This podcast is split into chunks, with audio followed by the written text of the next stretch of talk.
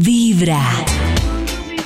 Hola amigos de Vibra. Hello. Eh, yo quisiera cerrar completamente el ciclo con mi, con mi relación anterior. Eh, ahora vivo solita, tengo un poquito más de 40, pero estoy muy contenta y ya cerrando una etapa de mi vida. Y ahora pues quiero hacer- realizar cosas que dejé en stand-by y no, nada, todo muy bien, para adelante. Mi corazón no Ay. late, mi corazón vibra. A mí me encanta. Yo, yo la escucho Ah, a qué ella y hay un tema que yo, por ejemplo, con la opinión de ella reconfirmo. Y el tema es, el problema no es las cosas que le pasan a uno, pues lo que uno interpreta como malo o bueno, sino la interpretación que uno le da. Y miren, por ejemplo, Total. con la actitud que ella asume esta etapa. Es decir, estaría también la que la asume con victimismo, de, ay, sola estará, no sé qué.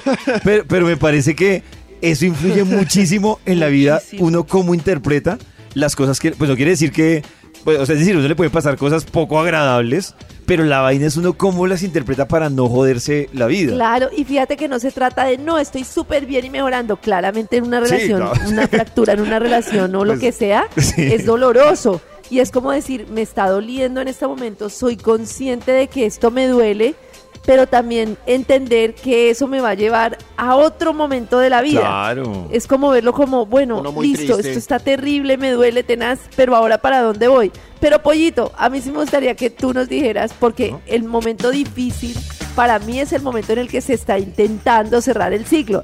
Ya cuando está cerrado y ya cuando uno está al otro lado, pues es fácil hablar.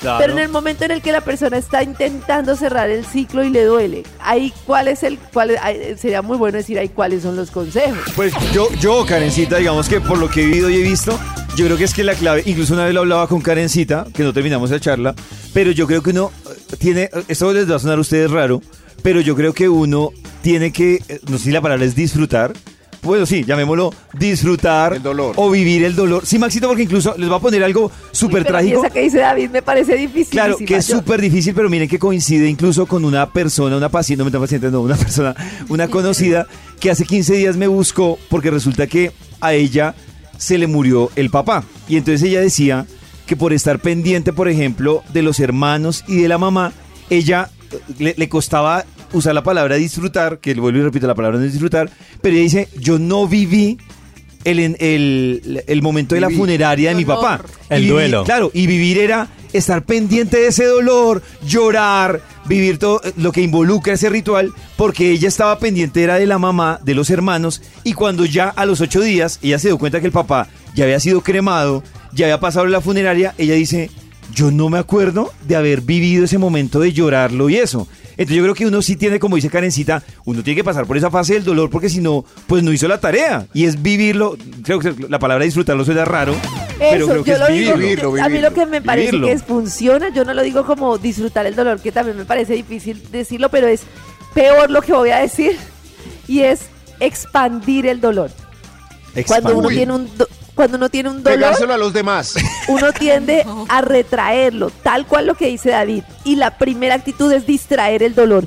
Me ocupo de los otros, me ocupo de mi Claro. papá que está muy mal por la muerte de mi mamá, me ocupo de los gastos de la funeraria, eh, y si estoy en una relación, pues me ocupo de esto, de lo otro, me distraigo, me pongo a trabajar como loca cuando me estoy sintiendo mal en una relación, o cada vez que llega el dolor, aprieto así con fuerza. Expandir el dolor es juepucha, sentirlo y expandirlo y decir, uff, así se siente esta vaina tan tenaz y así expandirlo.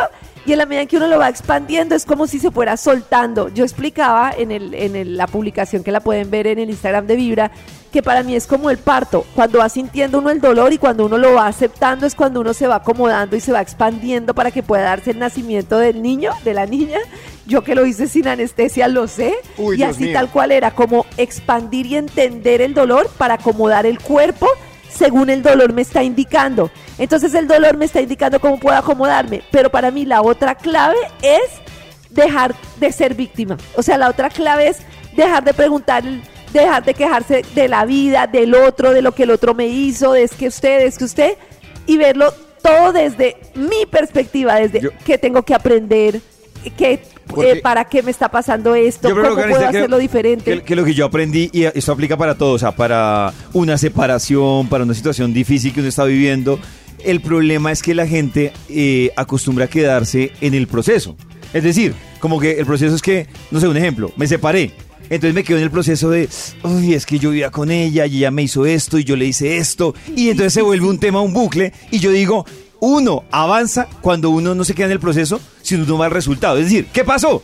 Pues me separé y ya, o sea, independiente de lo que haya pasado detrás de eso, el resultado es que me separé y ahora qué voy a hacer. Cuando uno se queda en el proceso, se queda en esa vaina y dándole vueltas. Y si yo hubiera, y entonces ¿qué es lo que dice Karencita, entonces toca uno el tema del orgullo y me hizo esto y yo entregué esto y es un dolor que uno termina bloqueando, pero ¿cuál es el resultado final? Pues me separé, ese es el resultado sí. que voy a hacer.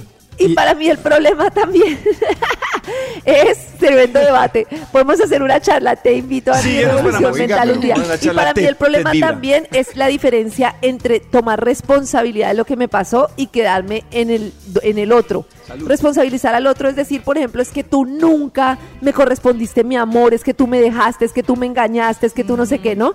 Y tomar responsabilidad es decir, ¿por qué yo me permití por tanto tiempo una relación que no estaba en equilibrio? ¿Qué es lo que tengo que trabajar en mi autoestima? O sea, es verlo desde mí, lo que responsabilizarse de mi dolor. Estoy sintiendo este dolor porque este dolor me está enseñando esto y tomo responsabilidad y veo que tengo que aprender. Y es Pero que eso es fácil también decir. a la larga se le convierte a uno como en una frustración, como de estar pensando y repensando en yo debía haber Claro. hecho esto, yo debía haber dicho esto, yo debía haber hecho.